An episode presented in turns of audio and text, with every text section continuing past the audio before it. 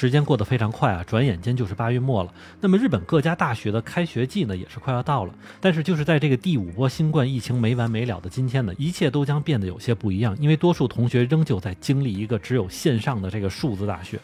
而对于第五波疫情本身呢，日本现在能做的两件事呢，就是口头呼吁和打疫苗。但是现在因为疫苗的存量问题，曾经跟这个英国阿斯利康购买的可能导致血栓后遗症的新冠病毒疫苗就迫不得已的要启用了。那么其实之前的计划呢，是把这批疫苗当做国际援助给出去，但是迫于压力，现在不得不在日本国内给四十岁以上的人群进行接种。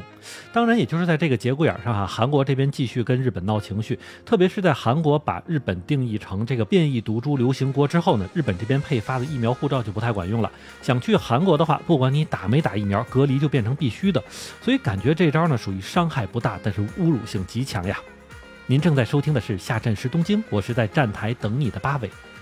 日本全国现在的这个大环境已经是非常明确的进入了新冠病毒的第五波疫情了。因为这波疫情主要的还是这个德尔塔毒株作为传播的主体，所以声势呢比前四波疫情都要来得猛烈。那么就比如在昨天哈，一般来说日本的周日呢是因为检测量的问题，所以整体的这个检出数都不会很高啊。那么前段时间呢，在平日都飞到这个四千多人新增的时候呢，这个周日差不多也就是两千多人的水平。可就是在刚刚过去的周日，就是在昨天啊，四千三百九十二个新增病患。的数字就直接击破了人们的经验，而且这还仅仅是东京一地的这个数量。而就是在这个严峻的情况下呢，日本各个大学也都开始不得已的去准备这个新一学期的开学准备。嗯，这件事情呢，我也问了问身边做兼职的留学生同学啊，他告诉我说呢，日本大学下半年开学的时间呢是九月中旬，而且现在大部分学生群体呢也是在这个七月份和八月份的时候完成了疫苗接种啊，所以还比较安全。只不过现在是因为这个疫情实在是太严重了，所以相比来说呢，很多低年级的学生和一些文科类的学生还多是以线上的这个课程为主。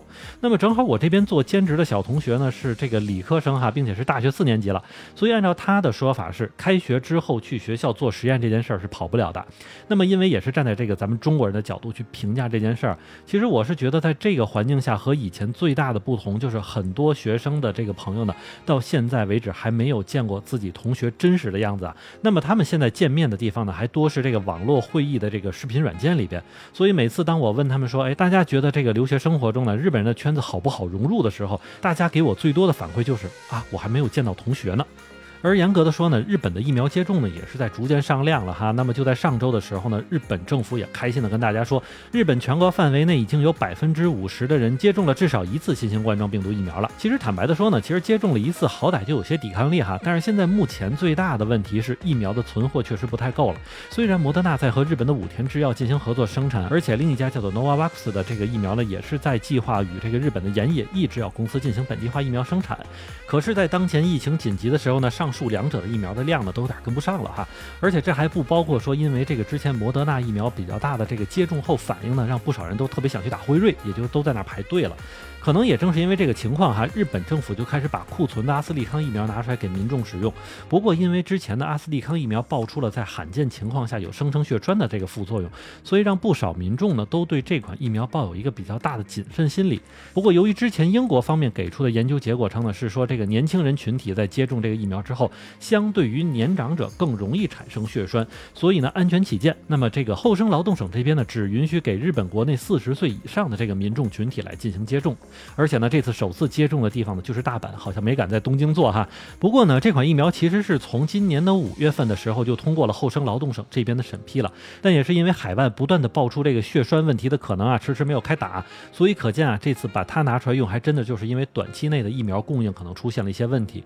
但是从老百姓的这个层面反馈来看呢，还算好啊。因为根据对当地已经这个预约这款疫苗接种的人群采访来看呢，多数人还是对这个已经通过审批的疫苗呢持支持态度。而我认为呢，说这一点可能还在于说疫苗的副作用仍旧是极少数，并且是短时间内不可见的哈。但是对于这个德尔塔病毒来说呢，那可妥妥的就是在眼前呀。不过呢，厚生劳动省这边呢也并没有完全放弃给年轻人接种疫苗的这个想法，因为就在上周的时候呢，厚生劳动省就已经开始对二十岁左右的这个年。轻人做这个接种后的追踪调查了。不过其实呢，在海外已经全面停止这阿斯利康疫苗使用的这个现在呢，其实日本在冒这种风险，我个人还是觉得有些不妥的哈。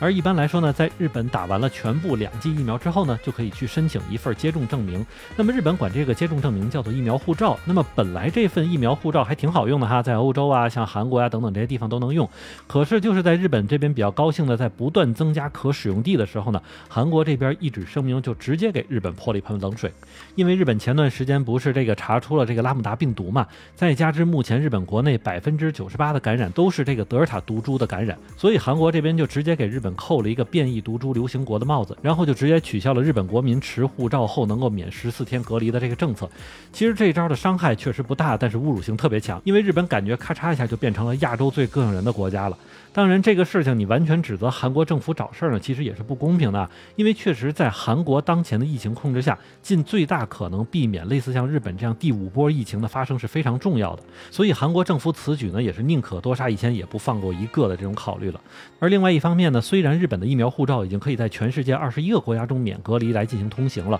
但是在这其中仍旧没有与之交往最多的中美两国的入境免隔离许可。所以这个疫苗护照的价值吧，其实我觉得还是有待商讨的。那么感谢大家收听，下站是东京，我是在站台等你的八尾。